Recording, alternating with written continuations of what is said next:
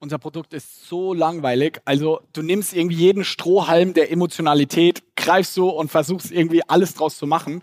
Und so haben wir schon relativ früh gemerkt, okay, wir leben gerade in einer Zeit, wo ein, zwei, drei Millionen Leute Höhle der Löwen gucken. Also diese ganze Start-up-Szene, das ist irgendwie spannend auch über Generationen hinweg. Und da haben wir es für uns als Chance gesehen. Lass uns doch mal die Geschichte erzählen, wie zwei Cousins irgendwie mit Socken groß geworden sind.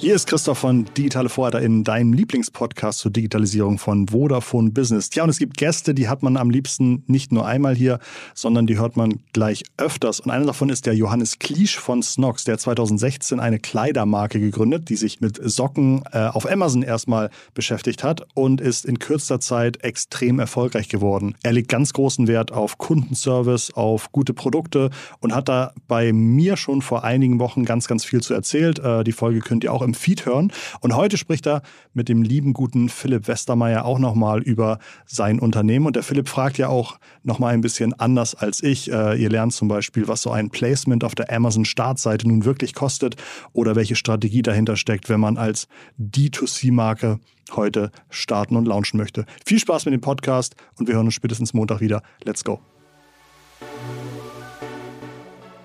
Ich habe jetzt hier die, die Ehre, einen einen regionalen Internet-Multimillionär auszufragen.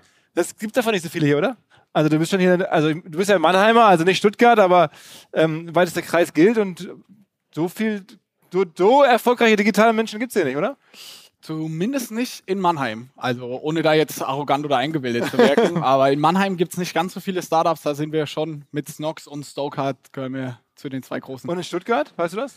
Boah, weiß ich nicht. Hat hier jemand eine Stuttgart hatte jemand eine Firma, die er kennt, die mehr als, sagen wir mal, 50 Millionen? Millionen? Ihr macht jetzt 50 so, ne? Genau, Firmenwert plus 100. Also das heißt, oh ja, kennst du den Startup in Stuttgart? No, ah. non, rot, nein. Also es gibt nicht so viele. Er ist hier sozusagen das lokale Unicorn. Nicht ganz das Unicorn, aber ähm, und jetzt können wir ein bisschen drüber sprechen. Also vielleicht holen wir mal ganz vorne aus, ja. ähm, wo das losgegangen ist. Du bist ein Mannheimer Junge. Ja. Und hast dann irgendwann angefangen, Socken zu verkaufen bei Amazon. Wie kam das?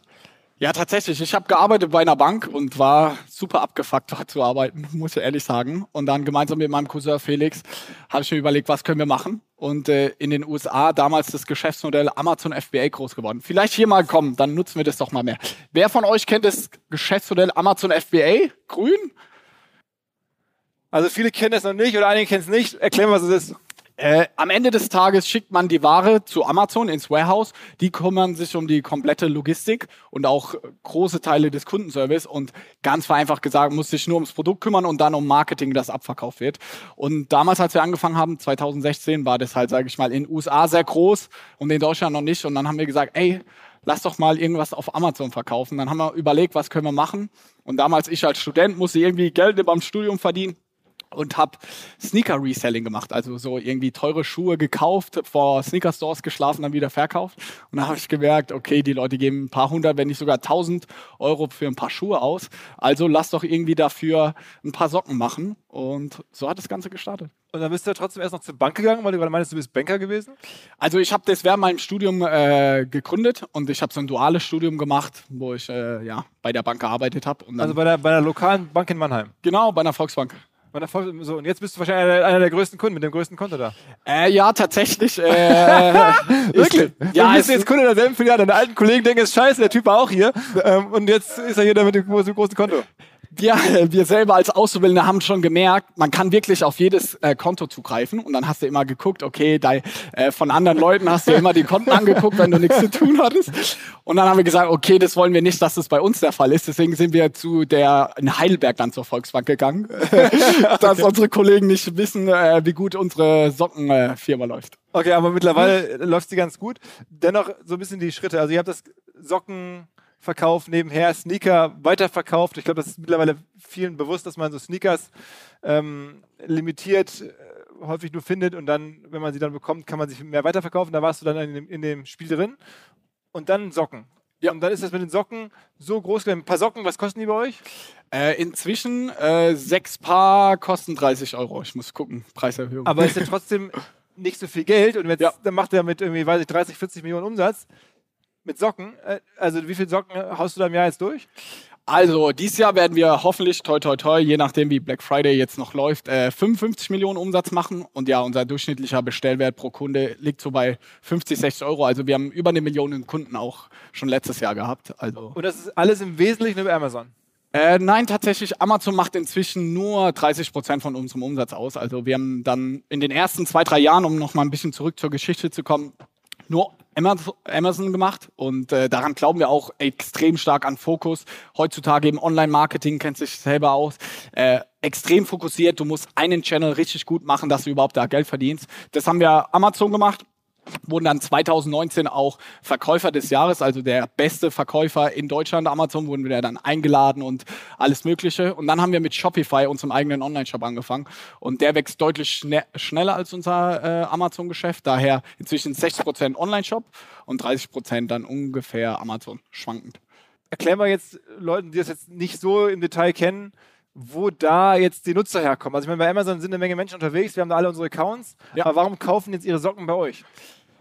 Ja, also wir haben ganz vereinfacht gesagt sehr, sehr gut verstanden, wie diese Algorithmen bei Amazon funktionieren. Also wenn man Socken eingibt, dass man sehr, sehr weit oben erscheint. Das ist einmal der organische Part, warum wir einfach viele Socken äh, verkauft haben. Und dann aber auch den ganzen Paid-Bereich. Also man konnte auch damals schon Werbung bei Amazon schalten. Und das haben wir extrem gut verstanden. Also wie die Kombination aus organisch und paid funktioniert. Und so sind wir im Endeffekt äh, groß geworden. Inzwischen ist es ein bisschen anders. Zum Beispiel vor einigen Wochen haben wir die Startseite von Amazon gebucht. Und da mal eine Frage an dich. Was glaubst du, wie viele Unique Users haben das gesehen? Also am 1. Mai, also ist schon ein bisschen länger her, haben wir für einen Tag die Amazon Deutschland Startseite gehabt. Also erstmal die Frage, was kostet das eigentlich? Sage ich gleich, aber wie viele Leute glaubst du?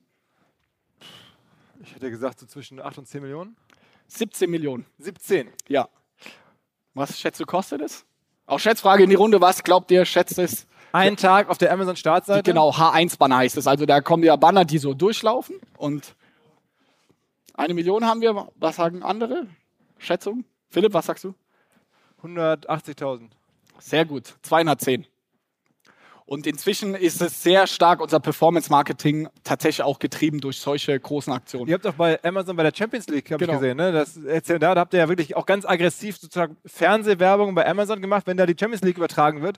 Habt ihr so vorgetäuscht, dass gerade das Spiel oder die, das, das ruckelt. Ja. Da kennt ihr dieses Buffering, das nervige Buffering, habt ihr sozusagen gefaked Ja. äh, in der Werbung und das war auch ganz gut, ne? Ja, tatsächlich. Wir, Amazon hat uns tatsächlich angerufen, hat gesagt, ey, wir haben noch Slots frei für die Champions League. Äh, wollt ihr es nicht machen? Haben wir gesagt, okay, why not? Wie unser Slogan. Beim Bayern-Spiel dann, oder? Äh, ja, Bayern gegen Barcelona, äh, das war das erste und jetzt nochmal Dortmund gegen Manchester City. Die zwei Spiele haben wir gemacht. Und da haben wir uns dann überlegt, okay, was können wir denn machen, dass es irgendwie nicht zu langweilig ist? Und dann haben wir gedacht, okay, viele Leute schließen irgendwie nur für dieses Spiel ein Abo ab und sind da, deswegen wir Deutschen sind ja dann immer skeptisch und haben wir gedacht, okay, lass uns in diese Emotion reingehen und so sagen, okay, die Leute warten nur drauf, dass irgendwas schief läuft und deswegen haben wir dieses Buffering genommen. Und und war Amazon nachher sauer auf euch. äh, es, wir mussten schon ein bisschen, äh, sage ich mal, äh, Vorarbeit leisten und so durch ein paar Gremium durch, dass wir das durchbekommen. Aber sie fanden es irgendwie dann schon auch lustig und äh, es hat super geil funktioniert. Also auch drei Millionen Leute gesehen. Und auch da wieder die Frage, was hat's gekostet? So ein Prime-Video-Spot? Also, wenn die euch schon angerufen haben, dann ist ja scheinbar die Nachfrage nicht ganz so stark. Ähm, hätte ich jetzt gesagt, vielleicht so 25? Sehr gut. 23. Okay. Ähm, und aber was hat's gebracht? Also ich meine, jetzt, wie viel Umsatz kannst du das dann nachmessen? Jetzt gibst du da jetzt 23.000 Euro aus. Wie viel ähm, Sockenumsatz kommt dann zustande? Ja, also wir haben es versucht, über verschiedene Sachen äh, zu messen. Vor allem aber unsere Hauptmessung war Post-Purchase-Service, nennen wir das. Also, dass wir den Kunden bei Bestellung fragen, woher kennst du uns denn eigentlich? Äh, und da haben wir es tatsächlich geschafft, ziemlich genau einen Einser-ROAS, also Return on Ad Spend, also genau das, was wir investiert haben, am gleichen Abend innerhalb der Stunde danach auch ziemlich genau 20.000 Euro Umsatz zu machen. Daher war es kurzfristig war es ganz in Ordnung. Es war jetzt eher eine Brandaktivität und wir haben vor allem gesehen in den Tagen danach, dass wir deutlich äh, mehr Ausspielung hatten. Also das hängt inzwischen sehr stark alles miteinander zusammen. Dann hast du bessere Amazon-Rankings. Zum Beispiel, wir haben ja über die Startseite schon gesprochen im Mai und der Mai war der profitabelste Monat, den wir je auf Amazon hatten. Trotz diesen 200.000, die wir initial äh, investiert haben, weil einfach die Rankings auch so hochgeschossen sind danach, weil wir so einen externen Traffic auch auf unseren ganzen Produkten hatten, dass das so ein bisschen zeigt, wie wir funktionieren als, sage ich mal, Team Snox als Firma, dass wir immer versuchen, so ein bisschen die Algorithmen zu hacken, dieses ganze Digitalwesen, wie können wir möglichst viel Reichweite und diese Algorithmen für unseren Erfolg nutzen. Also wenn man nicht so erlebt, dann ist irgendwie klar, es boomt gerade bei euch, also es ist irgendwie, ihr gebt da Geld aus, probiert solche Sachen aus, was ja überraschend ist, weil in diesem Jahr ist ja generell ein schwieriges Jahr für viele und gerade auch für E-Commerce. Also deine Bereich, wenn man so guckt, eine Zalando hat, glaube ich, weiß nicht, über die Hälfte des Wertes verloren. About You hat, weiß nicht, 60, 70 Prozent Wert verloren. Also viele andere E-Commerce-Firmen, Händler sind ganz hart abgestraft. Amazon vor kurzem auch nicht so gute Zahlen selber ähm, gezeigt, auch an, an, Wert verloren. Nicht so dramatisch, aber auch. Äh, warum boomt ihr so? Warum boomen wir so? Auf der einen Seite müssen wir erstmal sagen, ja, umsatztechnisch boomen wir. Also wir wachsen noch von letztes Jahr um die 33 Millionen Nettoumsatz zu dieses Jahr äh, zwischen 50 und 55, also schon 80 Prozent Wachstum. Deswegen darauf sind wir stolz und das Team macht da große Arbeit. Nichtsdestotrotz merken wir es definitiv auch in der Profitabilität. Nichtsdestotrotz sagen wir gerade, wir sind noch gut profitabel, dass wir sagen, wir sehen zum ersten Mal in den letzten fünf, sechs Jahren, dass Online-Marketing-Preise, also CPMs spricht man davon, zum ersten Mal sinken jetzt in den letzten sechs Jahren. Und wir sehen es als Chance, dass wir sagen, okay, lass uns die Opportunity gerade nutzen, wenn andere ihre Werbebudgets äh, runterfahren. Und genau das Beispiel ja mit dem äh, TV-Spot. Andere canceln gerade das ganze Thema. Lass uns äh, die Zeit nutzen und hier vor allem auch im Branding richtig hochfahren. Um da vielleicht auch einen Effekt noch mitzubringen. Letztes Jahr hatte Falke ist so irgendwie offensichtlich unser größter Konkurrent, äh, hatte noch dreimal so viele Google Search Anfragen nach dem Keyword einfach Falke auf Google, dreimal so viel wie Snox letztes Jahr und dieses Jahr sind es nur noch 50 Prozent. Also man merkt, wir gewinnen Marktanteile, andere Wettbewerber schrumpfen, fahren zurück mit der Werbung und wir versuchen gerade diese Chance zu nutzen. Aber auch hier muss man ganz klar sagen, wir merken es in der Profitabilität. Wir investieren aber jetzt gerade in dieser Zeit, weil unsere größte Währung ist Aufmerksamkeit, irgendwie Marketingbudgets und deswegen, wenn wir sehen, die gehen runter, wie bei Aktien, jetzt sollte man Aktien kaufen, kein Tipp, aber äh, dann sollte man investieren. Was ist denn die Profitabilität bei eurem Geschäft? Auch, äh, ist, auch wenn sie jetzt geringer ist, wie, wie ist sie denn? Also ich glaube, generell im E-Commerce kann man sagen, wenn man ja auch andere anschaut, äh, alles, was zweistelligen EBIT hat, so ist schon mal gut. Und letztes Jahr waren wir sehr gut, also auch deutlich darüber. Dieses Jahr werden wir um die Zweistelligkeit kämpfen. Aber gut, aber immerhin, also ich meine, überlegt, ist irgendwie 50 Millionen größer, oder ich habe es gerade durchblicken lassen, das 5 Millionen Ergebnis ist ja schon äh, jetzt in schwierigen Zeiten ein Wort. Ähm, und ihr macht jetzt auch neue Sachen, ne? Also du machst jetzt ja nicht nur äh, Socken, mittlerweile machst du auch Damenunterwäsche, habe ich gehört, und, ja. und äh, Unterhosen für Herren. Ja, tatsächlich. Und das ist vielleicht auch ein Fun Fact. Wir haben mit Socken auf Amazon angefangen und inzwischen ist unser Hauptgeschäft, wenn man es mal so radikal runterbrechen würde, Boxershorts im eigenen Online-Shop zu verkaufen. Also Boxershorts macht knapp 30 bis 40 Prozent vom Umsatz aus.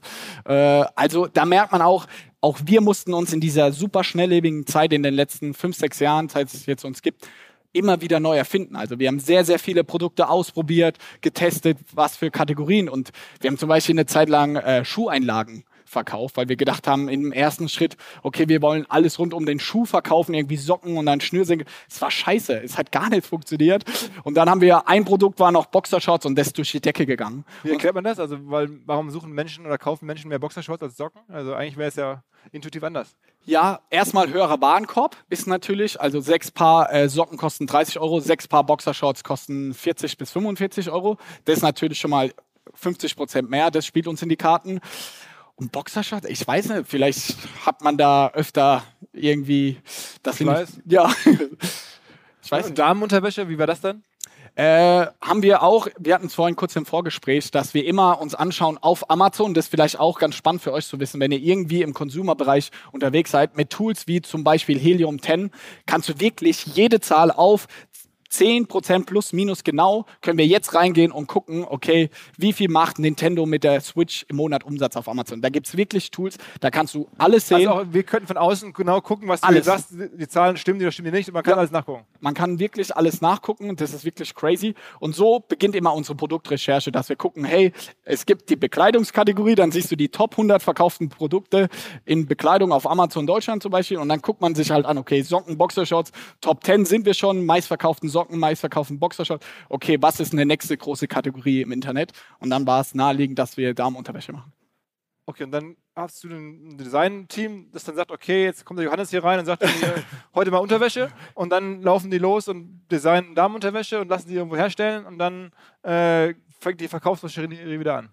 Ja, äh, wenn man so leicht runterbrechen will, definitiv ja. Natürlich inzwischen, wir sind über 100 Vollzeitleute, wir haben ein Designteam aus zwischen 10 und 15 Leuten so um den Dreh. Also da steckt schon viel mehr dahinter inzwischen. Aber genauso hat es angefangen. Also die ersten drei Jahre waren Felix und ich, mein Mitgründer, waren die Testimonials, haben immer angezogen, oh, passen die Boxershorts, das Bein ein bisschen länger.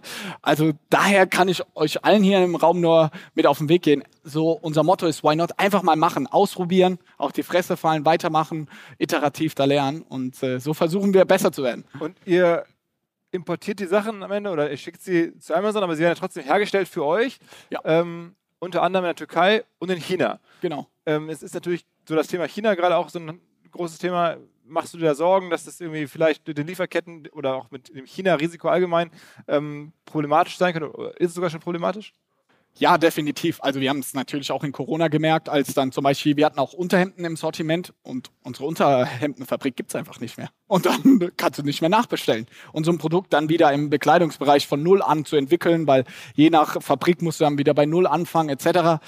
Das ist schon ein Pain. Daher sind wir schon sehr darauf bedacht, immer verschiedene Produzenten zu haben. Zum Beispiel für unsere Boxershorts. Die können wir in Türkei, Pakistan und in China, also an drei unterschiedlichen Standorten herstellen, äh, weil das unser Hauptprodukt ist. Und umso kleiner die Produktkategorie, umso weniger Auswahlmöglichkeiten haben wir.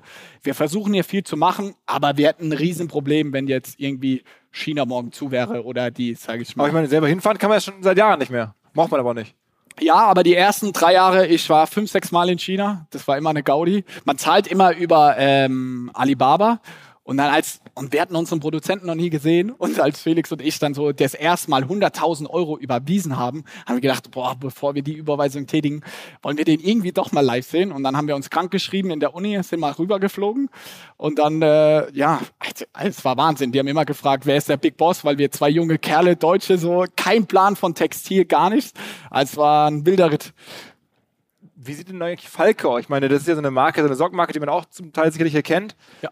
Die ja auch sehr auf Qualität, glaube ich, so setzt. Und jetzt kommt ihr daher und lasst die Dinger da in China bauen, kennt ihr gar nicht und macht die jetzt, drückt die an den Rand. Also ich meine, haben die schon mal irgendwie euch angesprochen und sagt irgendwie, lasst mal sein? Oder, Wir ähm, saßen schon mit dem am Tisch vor drei Jahren. Äh, tatsächlich. Da, ich weiß nicht, ob sie uns kaufen wollten, aber es war so, hey, kommt mal her. Und dann waren wir, okay. Dann sind wir zu denen hingefahren und dann saßen wir so ähnlich wie jetzt am Tisch und dann waren wir, okay, ihr habt uns eingeladen, was, was wollt ihr von uns? Und dann meinen sie, haben sie gesagt, ja, ihr müsst jetzt mal präsentieren, was ihr uns bieten könnt. Dann meinen wir, ey, also wir sind happy, wie es gerade ist. Also wir wollen gar nicht verkaufen. Und dann war es eher ein hitziges Gespräch und dann nach ähm, einer Stunde äh, sind wir auch wieder gegangen. Und seitdem, äh, Rote See. ja, was heißt Rote See? Ich glaube, sie haben sich ein bisschen, sie hätten nicht gedacht, dass wir so groß werden, hätte ich selber auch in der Wie Form groß nicht ist gedacht. Falke selber? Man sagt so um die 140 Millionen Euro Gesamtumsatz. Also nicht für euch, für euch in Reichweite demnächst. Toi, toi, toi. Also ich hoffe, wenn wir hier in den nächsten Jahren mal sitzen, kann ich äh, Positives verkünden. Wir haben auf jeden Fall schon mehr Webseiten-Traffic als Sie. Also das gucken wir uns schon intensiv an. Und der, der Kollege Grabowski von Vodafone, mit dem wir gerade gesprochen haben, der hat sofort entdeckt und mich blamiert. Der, der, du bist gar nicht richtig vorbereitet. Weißt du eigentlich, dass die jetzt auch Schuhe machen? Also ihr macht jetzt auch seit neuestem wohl Sneakers. Ja, ähm, man sagt ja so, sage ich mal, im BWL sagt man, also unser Kernkunde gibt irgendwie bei uns im Shop im Schnitt so um die 50 bis 60 Euro aus. Jetzt leben wir in einer Zeit, Performance-Marketing-Preise werden immer teurer. Das Geschäftsmodell im E-Commerce, muss man auch sagen, ändert sich dieses Jahr extrem von diesen nur Neukunden Neukundengewinnung zu machen zu mehr Bestandskunden. Und da haben wir klar gesagt, okay, was können wir denn unseren Top-Fans, die so, sage ich mal, voll Snox Intuit sind und alles von uns kaufen, was können wir denen noch anbieten, um die quasi abzusellen? Also, dass sie halt mal 200, 300, 400 Euro bei uns im Jahr ausgeben können. Und deswegen haben wir jetzt den Sneaker gemacht. Aber macht jetzt vielleicht ein Prozent vom Umsatz aus. Gibt es das, also dass Sockenmarken so richtige Hardcore-Fans haben? Ich meine, ich hätte es gerade irgendwie, das ist ja so ein, naja, ein Produkt, da kann man sich jetzt nicht so rein verlieben. Ist jetzt kein, kein Audi oder ist jetzt kein Vodafone-Anschluss oder so. Oh. also, ähm, äh, wie geht das? Also, wie macht man Leute mit Socken zu Hardcore-Fans? Es gibt schon ein paar äh, und ich glaube aber, unsere Konkurrenz macht das deutlich besser. Es gibt ja was wie Happy Socks, äh, kennen ja ganz viele und die machen viel mit so limitierten Edition. Dann gibt's eine Beatles Edition und so. Also ich glaube, diese Marken leben schon davon, dass da wirklich so, okay, Socken bedeutet mir unglaublich viel. Da gibt es schon welche. Unsere, sage ich mal, Kernkundschaft ist überhaupt nicht so. Die kaufen unsere Produkte irgendwie, weil sie praktisch sind, weil sie eine geile Preis-Leistung haben, etc. Da mal eine Frage. Wer von euch hat denn Snox-Produkte irgendwie daheim oder hat schon mal was gekauft? Ui, ui, Wahnsinn. Okay. Sehr gut. Äh, genau, weil, unsere Kernkundschaft kauft eher, weil es irgendwie praktisch ist, weil es irgendwie mal was Neues ist, aber nicht, weil sie jetzt Hardcore-Fans sind. Ich wollte jetzt äh, euch nicht zu nahe treten, aber das ist jetzt so unsere Sache. Aber von der Emotionalisierung, wie wir es versuchen, ist sehr viel zum einen äh, ich habe ja schon gesagt, unser Motto ist Why Not? Wir wollen verrückte Sachen machen. Und da die Leute so ein bisschen anstecken und sagen, hey, genau wie wir beide Gründer einfach mal Socken verkauft haben, wir hatten davon gar keinen Plan, so wollen wir auch andere Leute anstecken, was zu machen. Und das versuchen wir sowohl über unsere Snox-Kanäle zu spielen, aber auch irgendwie über unser LinkedIn, Podcast, wie auch immer. Und das ist so ein bisschen, wie wir versuchen, dieses wirklich langweilige Produkt dann doch am Ende des Tages zu emotionalisieren. Und mittlerweile habt ihr auch eine ganze Reihe von weiteren Marktplätzen entdeckt. Also auch da war ich überrascht, dass du sagst irgendwie Amazon und dann hat der eigene Shop über Shopify. Aber es gibt auch eine ganze Reihe von weiteren Marktplätzen, die ihr auch nutzt, ne? Klar, du hast es ja schon angesprochen, irgendwie die Aktienkurse von About You, Zalando. Das sind unsere zwei größten. Tatsächlich auch Zalando machen wir im Jahr so 5 Millionen Euro Umsatz mindestens. Also wirklich wahnsinnig groß und haben wir erst letztes Jahr gestartet. Aber auch einen Otto. Also, ich weiß, wer von euch hat in den letzten 30 Tagen bei Otto bestellt? Einmal grün? Ah, doch, doch, doch, gibt's, gibt's ein paar. Ja. Genau, aber auch bei Otto machen wir im Jahr bestimmt drei Millionen. Also hätten wir den Marktplatz. Also genau. da, also, aber ist es dann auch FBA? Also müsst ihr dann auch einfach die Sachen direkt dahin liefern, genau wie bei Amazon? Es gibt beides. Ähm, bei Otto und About You versenden wir selber. Bei Zalando macht es ZFS, heißt das dort. Ähm, macht es tatsächlich Zalando. Auch da immer. Die wollen natürlich auch an uns mehr Geld verdienen. Also schickst du die Ware zu ihnen, dann bist du besser in den Rankings nach oben. Also ist, glaube ich, einfaches einmal eins. Und dann habt ihr jetzt auch dieses Jahr ähm, auf einmal große News. Äh, ihr habt einen Investor an Bord genommen. Also äh, überraschend, äh, weil man ja, so ein bisschen dachte, das ist so das, das, Jocken, das Sockending da. Und auf einmal kommt da so eine Private Equity Firma und steigt bei euch ein. Wie kam das? Ja, ich glaube, da muss man auch ehrlich sagen, dass es vor allem auch private Hintergründe hatte, dass wir beide Gründer irgendwie haben noch nie uns was äh, groß ausgezahlt und äh, unsere beiden Eltern sind dieses Jahr in Rente gegangen und dann haben wir gesagt, hey, wir wissen auch nicht, ob wir diese, wir machen das seit fünf, sechs Jahren, wir wissen nicht, wie lange diese Welle noch äh, weiter reiten können. Lass mal so einen gewissen Break einlegen, so ein bisschen durchschnaufen, ein paar äh, Chips vom Tisch nehmen. Und das war so die Hauptmotivation. Nichtsdestotrotz haben wir uns auch einen Partner dann im Prozess auch ausgesucht äh, mit Cafe. Die kommen aus Frankreich und aus China, die uns natürlich, weil unser nächstes Land ist jetzt Investoren, sorry, wir haben ja drüber gesprochen, in Frankreich zu internationalisieren, aber auch unser, zum Beispiel unser Sourcing noch weiter auszubauen in China. Daher haben wir uns dann explizit für diesen Private Equity Partner entschieden. Aber Hauptmotivation, muss man ehrlich sagen, war dann doch aus äh, privaten Gründen. Dann lass mich mal ganz kurz, du hast gerade ein paar Chips vom Tisch genommen. Jetzt in meiner Rolle als Croupier ganz oh. kurz äh, nachrechnen, wie viele, Chips, wie viele Chips es gewesen sein könnten. Nur weil ich meine, das ist ja das am Ende, vor. ich mache das jetzt ja auch schon eine Weile, das, was alle am Ende doch auch wissen, wissen wollen, ja. das weiß ich einfach. Ja. Ähm, also ich rechne vor. Äh, letztes Jahr, als ihr den Deal angefangen habt, habt ihr wahrscheinlich einen Umsatz gemacht. Dieses Jahr 50 wahrscheinlich so irgendwie 25, 30 Millionen. 33? 33. Dann habt ihr damals, das waren sehr, sehr gute Zeiten, das war ja noch ein richtig gutes Jahr, habt ihr wahrscheinlich auf einen E-Commerce-Umsatz von, von 30 Millionen einen Umsatzmultiple bekommen von 4 bis 5. 4. also mal 4 konservativ, schon drin. 120 Millionen, starkes Wachstum, vielleicht sogar 550 Millionen, irgendwas, sagen wir mal 100, 140 Millionen. Und dann habt ihr verkauft 30 Prozent. Richtig? Da muss ich Ähm, leider aussteigen. Aber Dann äh, mach mal weiter. 140 Millionen, 30 Prozent, dann reden wir von 28 und 14, ähm, 42 Millionen. Zu zweit, dann habt ihr jetzt jeder 22 nach Steuern. Äh, hast du so jetzt auf deinem Konto in Heidelberg jetzt so 12, 13 Millionen liegen. So in Größenordnung, oder? Mir geht's gut und ich bin sehr dankbar. Also, Aber die äh, Rechnung ist jetzt schon seriös, also ist schon professionell, oder? Ey, Philipp, du bist jetzt schon lang genug in dem Business, also da will Okay. ich dir keine Kompetenz absprechen. Und wa- was, was, also ist ja egal, wie viel es ist, was machst du damit? Also jetzt gerade in diesen Zeiten, also du bist jetzt ja sehr digital, sehr in der Welt drin. Ähm, was macht man damit? Du lässt es ja nicht einfach liegen und wartest auf die Inflation. Äh, ja, ich glaube, wir haben gerade äh, super Einstiegskurse. Also äh, ich bin selber Banker und äh, daher. Also, aber wo steigt man ein?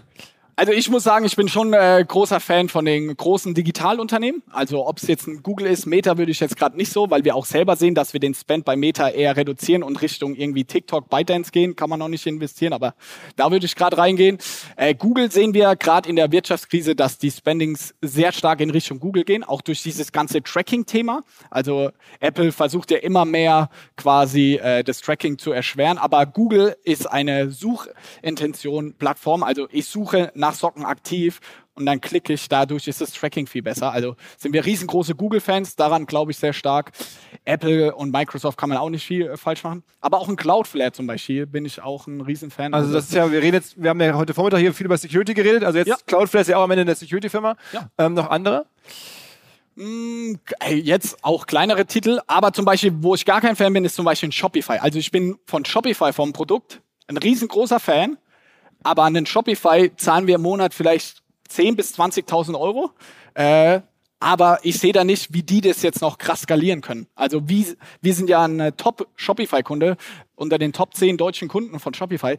Aber wir rechnen nur 20.000 Euro im Monat ab. Aber Meta überweisen wir in guten Monaten eine Million. Also daher fehlt mir so also die Vision und Fantasie, wie so jetzt so ein Shopify irgendwie riesengroße Umsätze jetzt noch in der Zukunft machen kann. Und daher versuche ich immer, in meiner Anlagephilosophie so ein bisschen zu äh, predikten, okay, wo ist jetzt im E-Commerce gerade etwas oder Zalando, About You auch jetzt super Einstiegskurse, die traden irgendwie auf die Hälfte ihres GMVs, also Wahnsinn. Also daran glaube ich schon stark, weil ich einfach sehe, okay, About You, was die machen, ist ja Wahnsinn oder auch einen Zalando, was die jetzt im Marktplatzbereich machen.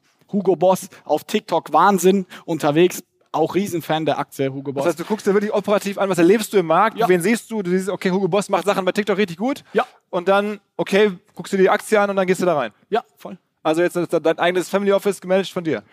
Ja, was machst du denn jetzt? Äh, will ich mal den Ball zurückspielen. Bist du ich auch? fahr durch die Lande und mach Podcast. Ah, sehr gut, sehr gut. Ich fahr, ich fahr, ich fahr, ja, kann ich erzählen. Ich fahr heute Abend, ne, ich bin richtig fleißig, fahre ich von hier aus los nach Bullardingen und treffe sozusagen äh, den Johannes Klisch in, in, in den doppelt so alt, äh, den, den Herrn Grupp ähm, und äh, von Trigema. Na, der, der hat ja quasi wirklich dein Leben jetzt nur halt, äh, also nicht ganz, ne, das ist Ja. ein bisschen übertrieben, aber ähm, der ist jetzt schon 80 und den wollte ich nochmal treffen Geil. und mal da eine Folge einsammeln. Das ist so. Bin ich gespannt. was du auch sehr gut machst, und das ist möglicherweise auch interessant für einige hier im Raum, und ist ein ganz anderes Thema, äh, du bist super aktiv äh, selber, auch als, also als, als Person, bei zum Beispiel LinkedIn. Ja. Ähm, 60.000 Menschen folgen dir da. Ja, sowas. Das ist ja auch für jetzt einen E-Commerce-Unternehmer sehr viel. Also selbst Tarek Müller oder die Zalando-Gründer sind ganz zurückhaltend. Also das ist, da bist du schon echt einer der größten deutschen LinkedIn-Accounts, kann man fast sagen. Mit 60.000 bist du wahrscheinlich in den Top 100 der deutschen LinkedIn. Da reden wir dann auch von Herrn Dies und äh, Ex-VW-Chef, also so großen, bekannten, prominenten Persönlichkeiten. Ähm, warum und wie machst du das? Warum? Ich habe es ja versucht, vorhin schon ein bisschen darzulegen. Unser Produkt ist so langweilig. Also du nimmst irgendwie jeden Strohhalm der Emotionalität, greifst so und versuchst irgendwie alles draus zu machen. Und so haben wir schon relativ früh gemerkt, okay, wir leben gerade in einer Zeit, wo ein, zwei, drei Millionen Leute Höhle der Löwen gucken. Also diese ganze Start-up-Szene, das ist irgendwie spannend auch über Generationen hinweg. Und da haben wir es für uns als Chance gesehen. Lass uns doch mal die Geschichte erzählen, wie zwei Cousins irgendwie mit Socken groß geworden sind. Und das haben wir von Anfang an versucht zu machen. Und dann vor wann ist so losgegangen? Vor drei Jahren haben wir gesehen, okay, auf Instagram muss man sagen, hat es nie funktioniert. Also ich weiß nicht, auch dein so B2B auf Instagram extrem schwer, da irgendwie zu Reichweiten zu kommen und auch zu Wachstum. Und dann haben wir vor drei Jahren irgendwie LinkedIn mal gesehen und dann irgendwie machst du einen Post, hast auf einmal damals 5000 Leute erreicht. Und dann war so, okay. Und dann haben wir gemerkt, okay, lass uns das doch mal ausnutzen. So, da sind wir, wie Gary Vaynerchuk immer sagt, so underpriced intention. Äh, und dann sind wir all in gegangen Und seit zwei Jahren haben wir tatsächlich eine Vollzeitperson drauf, die nur quasi meinen Account macht. Jeden Tag posten wir. Wir posten sechsmal die Woche. Also äh, das ist schon ein durchoptimiertes Spiel, nenne ich es mal. Aber du machst immer, also bei, bei ähm, LinkedIn gibt es ja gar nicht so viele Varianten. Also das, Stories macht man, glaube ich, keine mehr ne, bei LinkedIn, Nee. oder? Das heißt, du machst einfach wirklich normale Posts mit Fotos oder mit, Video oder was machst du? Also Tipp, immer ein Foto machen und gar nicht groß Filter oder irgendwas, sondern super persönlich. Umso persönlicher, umso besser funktioniert es. Also ich habe jetzt auch gestern oder vorgestern von dir Liebeserklärung an deine Freundin und sowas gelesen. Also du bist dir da auch schon irgendwie nicht irgendwie zu schade, da auch wirklich so pri- private Dinge richtig voll Vollgas. Voll. Und äh, lustigerweise heute hatte ich einen Zwei-Stunden-Termin mit Manager-Magazin, weil Manager-Magazin hat äh, 400.000 Follower auf LinkedIn und ein Post bei denen hat im Schnitt so 30, 40 Likes. Und dann haben habe ich gesagt, also so war so ein bisschen Workshop-mäßig, das kann doch nicht sein. Also ihr macht halt was falsch und genau die machen das zu hochgestochen, zu unpersönlich und gerade das funktioniert, weil das im Feed auffällt, weil da sind Ads und irgendwie alle Manager posten, aber gerade dieses Persönliche, sage ich mal, das ist die Schiene, die bei uns sehr gut funktioniert und worüber wir einfach sehr stark wachsen. Daher so Bilder nehmen, sehr persönlich, persönlichen Content. und die Geschichte was- erzählen von der Firma, ne? Genau, und auch von unseren Mitarbeitern und, und, und. Also Ich meine, du hast ja auch mittlerweile in Mannheim, muss man wissen, auch noch ein Café zum Beispiel. Also das ist das schon ein buntes Leben. ja, es wird nicht langweilig. Und, äh, ein Hund ist auch mal, spielt eine Rolle, glaube ich, ne? Philipp, du bist top informiert. Ja, ich muss mich, also, nicht, dass der Martin Grabowski gesagt hat, das hole ich dich hierher irgendwie und dann weißt du nichts. Also ein bisschen was äh, ähm, habe ich ja schon mir vorher angeguckt. Ne? Oder ich, ich verfolge dich ja eh. Ja. Also, du bist ja auch, man kann dich auch nicht, nicht wahrnehmen. Also gerade bei LinkedIn, es gab ja sogar auch über dich schon einen Artikel im Manager-Magazin, dass du da auch so ein bisschen als Influencer agierst. Also es wurden da Summen genannt, äh, dass du so für einen Post, wenn du was bewirbst, das anderes. Ja. Also was hast du das zuletzt beworben? Sag mal Beispiele. Äh, Moss ist ein großer Partner von uns. Die machen Moss? Moss, die machen so, ne? genau Firmenkreditkarten. Das ist zum Beispiel. OMR ist auch ein Partner. Ja, ja. äh, doch, aber Aber ich meine, ich, also ich weiß es tatsächlich nicht über uns selber, aber Ja. ich kann es mir vorstellen, dass man da zahlt dir auch mehrere tausend Euro, Ja. dass du halt sagst, hier, ich nutze jetzt Moss oder ich äh, weiß nicht, lese das und das bei OMR. Also ich kann ehrlich sagen, dass ich mit diesem Personal Branding, wie man das ja irgendwie neudeutsch schimpft, mehr Geld verdiene, als ich jetzt Gehalt von der Snox GmbH bekomme. Okay, also, äh, also das heißt, wir reden dann von, weiß ich nicht, über 100.000 Euro im Jahr, logischerweise. Ja, sechsstellig ist auf jeden Fall. Wow, und das sind dann irgendwie 20 Posts oder so. Das macht das Team operativ. Äh, aber ja, wir haben dann mit verschiedenen Partnern, ähnlich wie ihr jetzt hier mit Vodafone, ich will gar nicht aus dem Nähkästchen plaudern, haben wir Rahmenverträge und dann gibt's, dann bin ich irgendwo Speaker, dann äh, mache ich einen Post und äh, so verkaufen wir quasi Leistung und äh, zum Beispiel auch Charles, mit denen arbeitet ihr auch zusammen, ist auch ein Partner und äh, so versuchen wir immer eine runde Story zu draus zu machen, aber tatsächlich auch nur Produkte, die wir auch selber nutzen. Also ähm, ja, Moss nutzen wir in der Firma und dann passt das super gut. Äh, aber kann ich nur wirklich, äh, der Artikel kann man auch mal nachlesen, kann ich nur empfehlen. So, also wenn man auf LinkedIn über 10.000 Follower hat oder 5 bis 10.000, dann kann man damit schon echt richtig gutes Geld verdienen. Ähm, wo willst du noch hin? Also jetzt bist du ja noch irgendwie vom Alter her, wie alt bist du jetzt?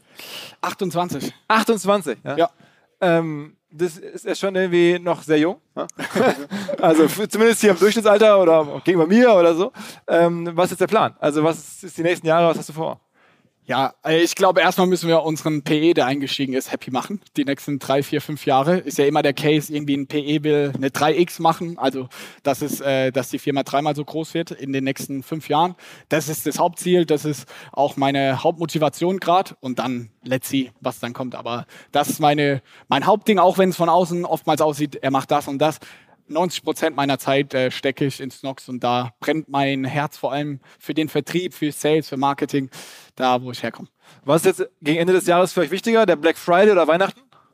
Black Friday. Man muss ehrlich sagen, dass so ab dem 5. bis 10. Dezember geht im Online-Geschäft fast gar nichts mehr, weil die Leute dann Angst haben, dass nicht rechtzeitig kommt. Dann gehen sie, haben sie vielleicht Urlaub, gehen sie doch lieber so noch einen Glühwein trinken und dann in die Stadt kaufen. Daher ist ziemlich genau nach Black Friday, der ist dies Jahr, glaube ich, am 26., 25. November.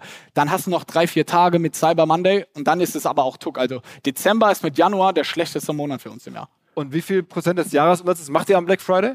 Bei uns ist es nicht so stark. Lass mich kurz rechnen. Ich würde so sagen, so fünf. Okay, immerhin. Also an einem Tag.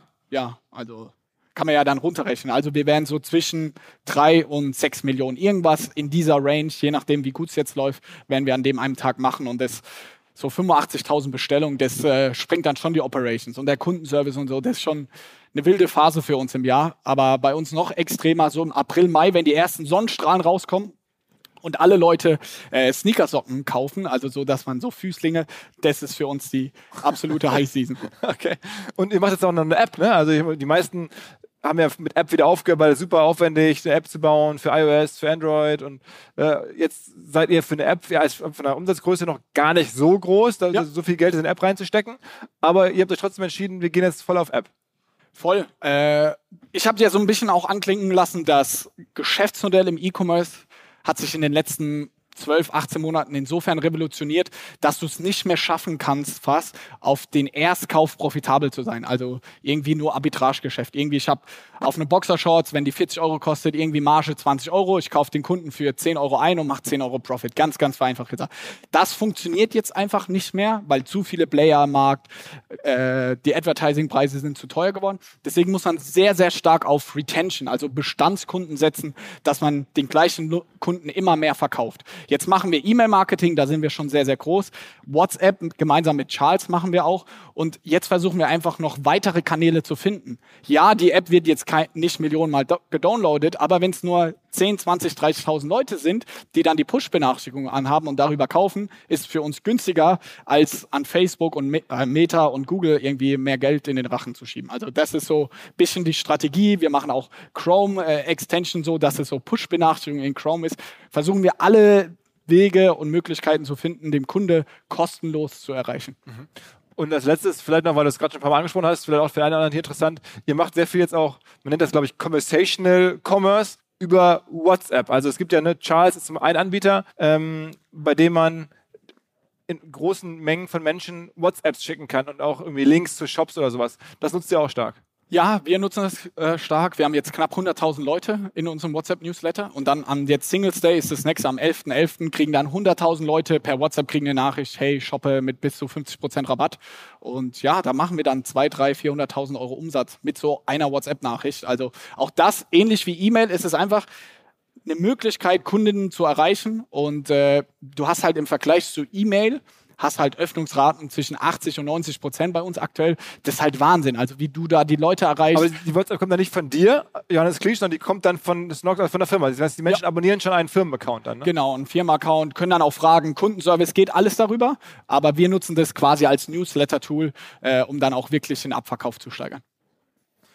Sehr beeindruckend. Ähm, ich glaube, man kann extrem viel mitnehmen, auch wie offen und klar, transparent, direkt, äh, ehrlich du das so erzählst. Also ja, gefällt mir super. Ich glaube, ähm, ist für jeden was dabei und am Ende zumindest war Inspiration oder sich zu wünschen. Man wäre auch nochmal 28 hätte auch irgendwie jetzt gerade ein Product Equity Unternehmen äh, in seine Firma geholt und auch einen Café in Mannheim und sonst was. Ähm, also vielen Dank, dass du es gemacht hast, äh, dass du hier sozusagen rübergekommen bist und Teil der, unseres Livecasts warst zum Abschluss. Ähm, des, des, des Tages. Also, vielen Dank, Johannes Kliesch.